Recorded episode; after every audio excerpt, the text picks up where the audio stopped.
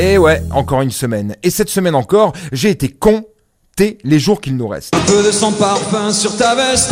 Jusqu'à l'élection présidentielle. Et force est de constater que ça arrive à grands pas, et quand ça arrive à grands pas, euh, cela fait l'affaire des marcheurs. C'est une évidence. Il faudra plus qu'un Jon Snow pour les arrêter. Ils sont le mal absolu.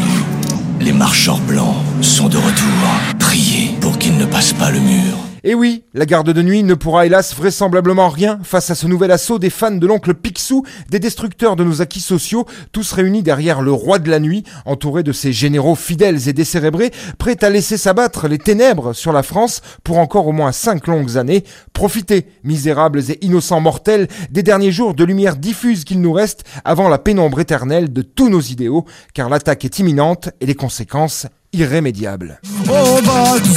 La retraite à 65 ans, elle arrive. Le RSA sous condition de bénévolat, sans couverture sociale, c'est pour dans quelques semaines. La privatisation des services publics, la rentabilité à tout prix et partout vont continuer de se renforcer. Le flicage et l'utilisation de vos données personnelles, le déni de l'humain au profit de l'argent roi, celui qui fait de vous quelqu'un aux yeux de quelques autres, celui qui fait de vous quelqu'un qui n'est pas rien, ces sacro-saintes devises qui conduisent notre monde à sa perte sous les coups de butoir du capitalisme connaîtront bientôt leur avènement. Et ne voyez pas là une sombre prophétie, mais plutôt un implacable constat face à notre passivité, nous les sans voix, nous les sans yeux, les sans mains, les sans dents, nous les sans couilles, qui avons laissé faire le petit arriviste gérontophile qui a depuis de nombreuses années soigneusement placé ses troupes.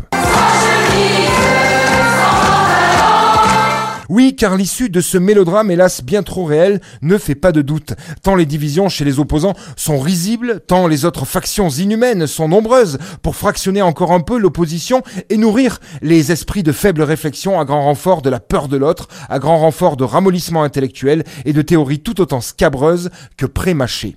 Je sais que vous êtes un jeune journaliste, mais enfin, je croyais quand même que cette information était parvenue jusqu'à vous. Et en même temps, a-t-on déjà vu pareille parodie de campagne présidentielle? A-t-on déjà vu une gouvernance plus pitoyable, plus ridicule, plus illégitime que celle qui nous a, euh, depuis cinq ans, conduit où nous en sommes aujourd'hui?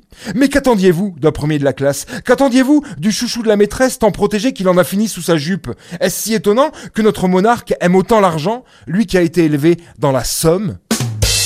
Non, euh, tout ce qui nous attend, mes camarades, nous l'avons cherché, nous l'avons voulu, nous le méritons, à nous être endormis euh, devant la télévision au lieu de réfléchir à des lendemains meilleurs. Nous l'avons voulu, à nous masturber compulsivement sur les nichons siliconés des biens matériels et les lèvres au collagène du patriarcat. Nous le méritons, car nous avons laissé faire, et telle la France de 1940, nous avons laissé l'ennemi s'installer à tous les niveaux, ne nous laissant accéder au bonheur et à la plénitude que par rares intermittences et grâce à de maigres tickets de rationnement. Il ne sert plus à rien de se plaindre aujourd'hui, car ces personnages abjects, ignobles, inhumains et perfides, entre lesquels on voudrait nous laisser croire que nous avons le choix, c'est nous qui les avons créés et nourris depuis bien trop longtemps. T'en as trop pris, mon vieux, t'en as trop pris, trop pris.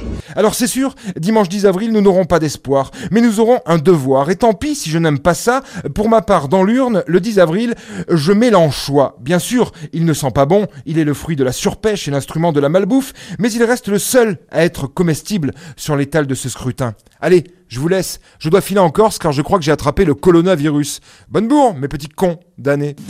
Tu vas pas me croire, j'ai plus mal au bide, je suis guéri. Par contre, on ne peut plus rentrer dans les chiottes, il y en a partout. Merde C'était la semaine de Vinceau. Il n'a encore pas fait grand chose, hein.